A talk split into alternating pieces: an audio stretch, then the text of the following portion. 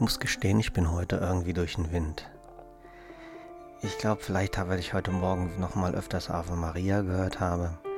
Oder weil ich auch den, ein Kapitel von Brent Haskell gelesen oder gehört habe, eine Reise, die über die Worte hinausgeht, wo er das Thema Zeit nochmal angesprochen hat, dass die Zeit nicht existiert.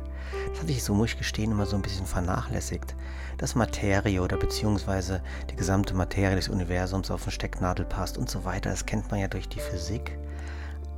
Zeit ist da auch immer sehr diskutiert, aber dass es wirklich weg ist, das geht irgendwie gar nicht in meinen Kopf rein. Und dann sagt er auch so schön, sobald wir in Gedanken sind, sind wir im Traum. Und äh, die Bewusstheit ist gedankenlos. Und wenn ich dann ja, mir die Frage gestellt habe, wie siehst du die Heilige, diese Blume, Heiliger Geist? Da blieb irgendwie die Welt stehen. ich weiß es nicht. Wie geht's dir heute? Was hat Pfingsten mit dir gemacht?